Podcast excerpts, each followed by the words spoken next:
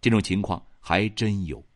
记得江南忆林零七年还是零八年，在上海的时候呢，满大街人都在讨论炒股，忆林居然也到红山路附近一个证券交易所开了户了。不过啊，只是开了户，因为那时候实在是不懂得证券知识，一直没有实际操作。再比如，这几年比特币被炒得很疯狂，尽人皆知啊。江南忆林的客户中有几个文文静静的美眉，对互联网、对电脑技术可以说是一无所知，居然告诉忆林说他们在投资比特币。当时忆林是大吃一惊啊，不知道最后他们收益如何。这比特币不是不能赚钱，但是那过山车一般的行情，不是一般人能够把持得住，那太疯狂了。江南忆林记得多年前看过一则新闻，说某某年哪个地方的歌舞厅发生火灾，死了很多人。这很多人其实是挤在门口出不去，窒息而死的。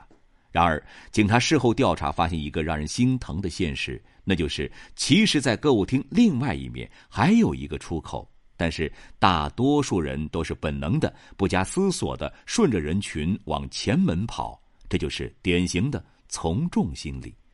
具备了逆向思维，我们如果遇到类似灾难，应该停几秒钟，回头看着相反方向，问问自己：我为什么要跟着他们跑呢？还有别的出口吗？我们现在很多人所遇到的灾难，多与经济有关，比如投资失败、被人骗钱、替人担保受连累等等。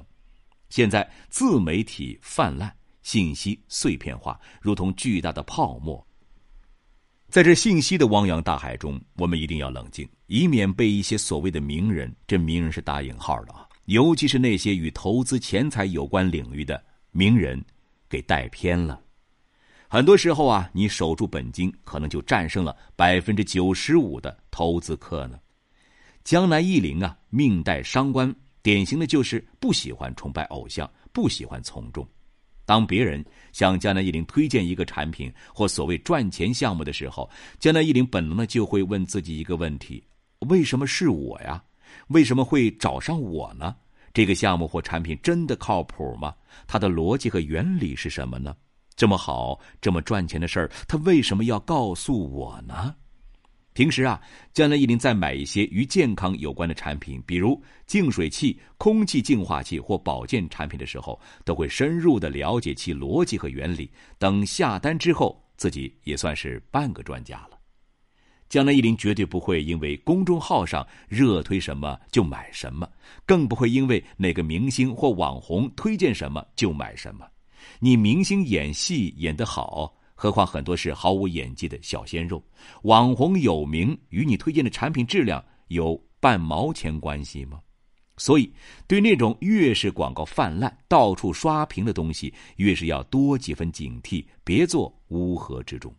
所以啊，你在看到一些大爷大妈们在讨论股票的时候，就应该逆向思维一下，问问自己：他们真的懂股票吗？